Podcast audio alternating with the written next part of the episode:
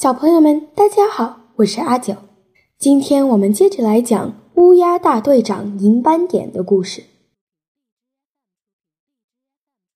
六月底，乌鸦们又会从四处飞回松树林，跟他们一起回来的还有乌鸦宝宝，他们跟父母一样大了，只是嗓子又尖又哑，羽毛还很柔软，尾巴也短短的。银斑点也把他的孩子带来了，当然同来的还有他的妻子。不过我却始终没有认出哪只乌鸦才是他的夫人。这个时节，松林里很是热闹，刚刚相聚的乌鸦家长们迫不及待地把小乌鸦们介绍给他们最亲密的朋友。而银斑点自然又成了这一群乌鸦的公认领袖。这一两周里是乌鸦们的换毛季节，也是小乌鸦们交朋友的时期。现在它们能自己找食物吃了，也能单独睡觉了，这让在前段时间一直忙着照顾孩子的老乌鸦们终于可以清闲一下了。接下来就要开始对小乌鸦们进行培训了，而这片松林也就成了他们的城堡和学校。银斑点是一位出色的老师，经常能看到他在一群小乌鸦面前讲课。虽然我猜不出来他都跟小乌鸦们讲解了什么，不过看小乌鸦专心致志的样子。就知道那准是一堂非常精彩的课。根据年龄和体力的差别，小乌鸦们分成了两三个分队，进行飞行练习和一些其他的生存训练。到了九月份，小乌鸦们的眼睛由蓝色变成了茶色，这说明它们已经变聪明了。现在的小乌鸦们已经懂得了训练的意义，明白了放哨是种责任，它们也能分辨出人类了，还知道了什么是捕鸟机和枪。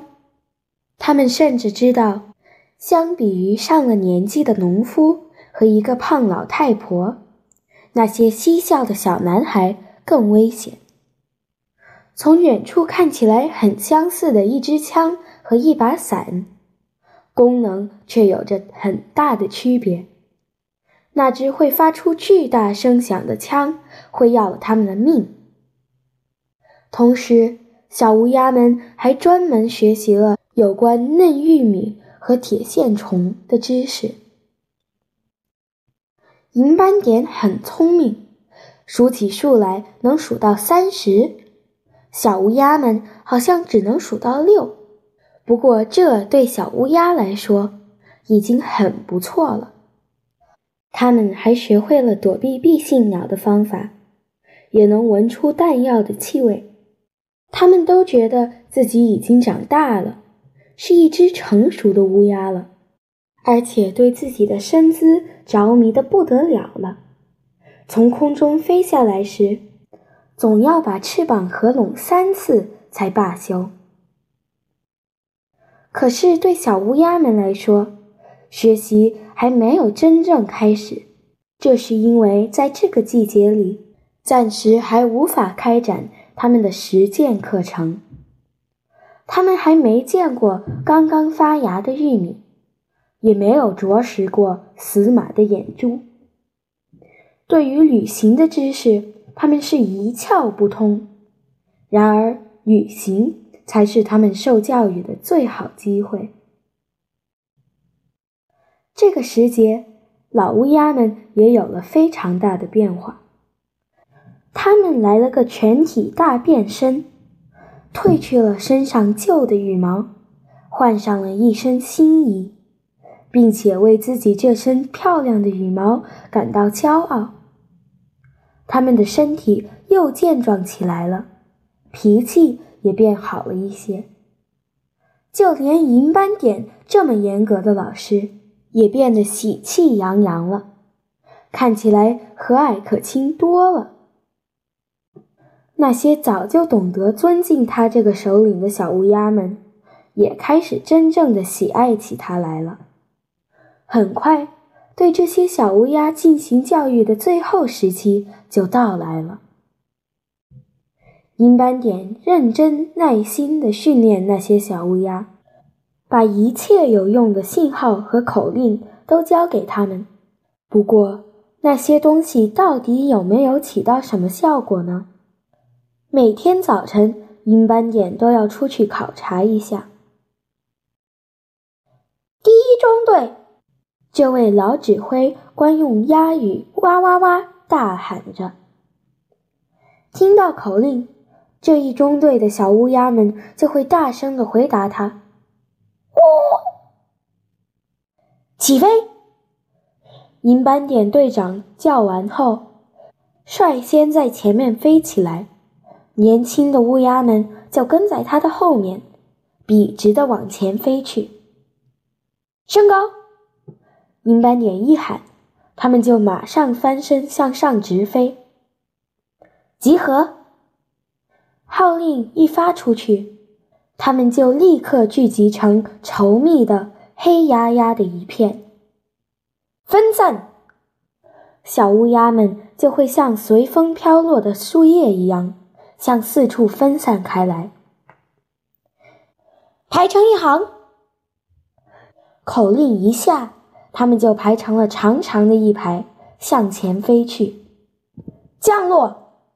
银斑点叫了一声，乌鸦群就飞落到几乎接近地面的高度。吃饭了！接到这个口令，他们就马上落到地面上，四处分散开来，寻找能吃的东西。这时候，那两个长期的哨兵就开始执行任务了。一个待在左面远处的高墩上。另一个守在右边一棵近点的树上，有个带枪的男人。警报解除后，他们警笛拉响了，鸭群立刻以散开的队形，迅速地朝树丛里飞去。只要一飞到树丛背后，他们就安全多了，又很快地排成一行。平平安安地飞回松树林中的家里。很快就到了十一月份，鸭群的南下旅行就要开始了。担任这次旅行的向导依然是他们的队长银斑点。年轻的乌鸦们在这次去往南方的旅行中，一定会吃到很多他们从没吃过的食物。看到许多他们从没见过的地上的新标记，更重要的是，他们又可以学到更多的新本领了。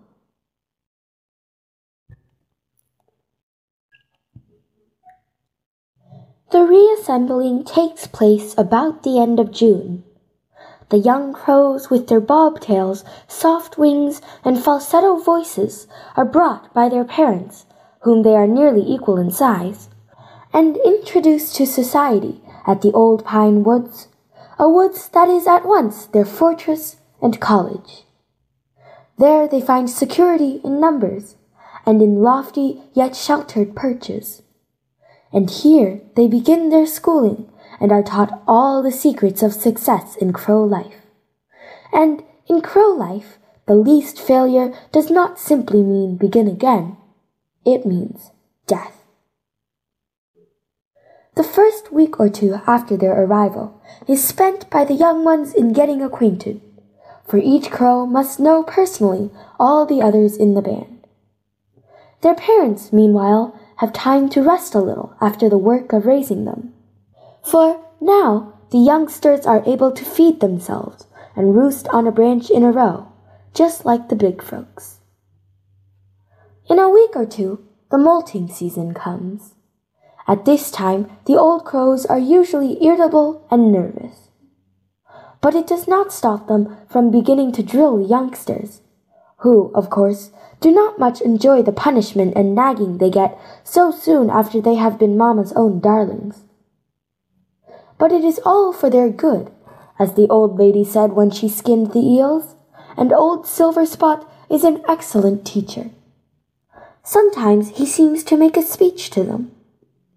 What he says I cannot guess, but judging by the way they receive it, it must be extremely witty. Each morning there is a company drill, for the young ones naturally drop into two or three squads according to their age and strength. The rest of the day they forage with their parents. When at length September comes, we find a great change. The rabble of silly little crows have begun to learn sense. The delicate blue iris of their eyes, the sign of a fool crow, has given place to the dark brown eye of the old stager. They know their drill now and have learned sentry duty. They have been taught guns and traps and taken a special course in wireworms and green corn. They know that a fat old farmer's wife is much less dangerous, though so much larger, than her fifteen year old son, and they can tell the boy from his sister. And they know that an umbrella is not a gun, and they can count up to six, which is fair for young crows, though Silverspot can go up to nearly thirty. They know the smell of gunpowder and the south side of a hemlock tree and begin to plume themselves upon being crows of the world. They always fold their wings three times after alighting, to be sure that it is neatly done. They know how to worry a fox into giving up half his dinner, and also that when the kingbird or the purple martin assails them, they must dash into a bush, for it is as impossible to fight the little pests as it is for the fat apple woman to catch the small boys who have raided her basket. All these things do the young crows know, but they have taken no lessons in egg hunting yet, for it is not the season. They are unacquainted with clams, and have never tasted horses' eyes, or seen sprouted corn, and they don't know a thing about travel, the greatest educator of all. They did not think of that two months ago, and since then they have thought of it, but have learned to wait till their betters are ready. September sees a great change in the old crows, too. Their molting is over. They are now in full feather again and proud of their handsome coats. Their health is again good, and with it their tempers are improved. Even old Silverspot, the strict teacher, becomes quite jolly and the youngsters, who have long ago learned to respect him, begin really to love him. He has hammered away at drill, teaching them all the signals and words of command in use, and now it is a pleasure to see them in the early morning. Company one! The old chieftain would cry and crow, and Company one would answer with a great clamor. Fly! And himself leading them, they would all fly straight forward. Mount! And straight upward they turned in a moment. Bunch! And they all massed into a dense black flock. Scatter! And they spread out like leaves before the wind. Form line! And they strung out into the long line of ordinary flight.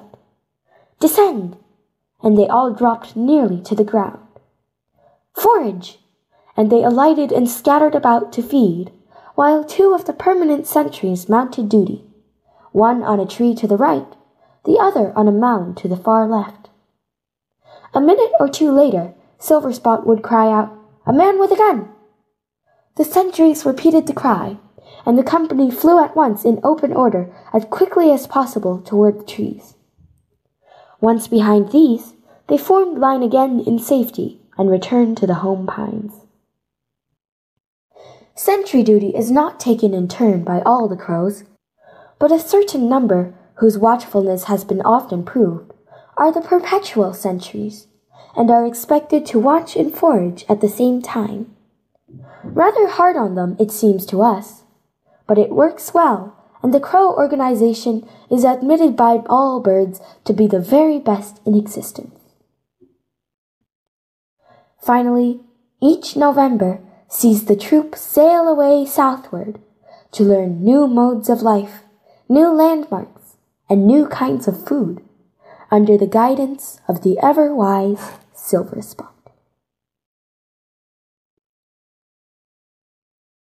好了，小朋友们，今天就讲到这里。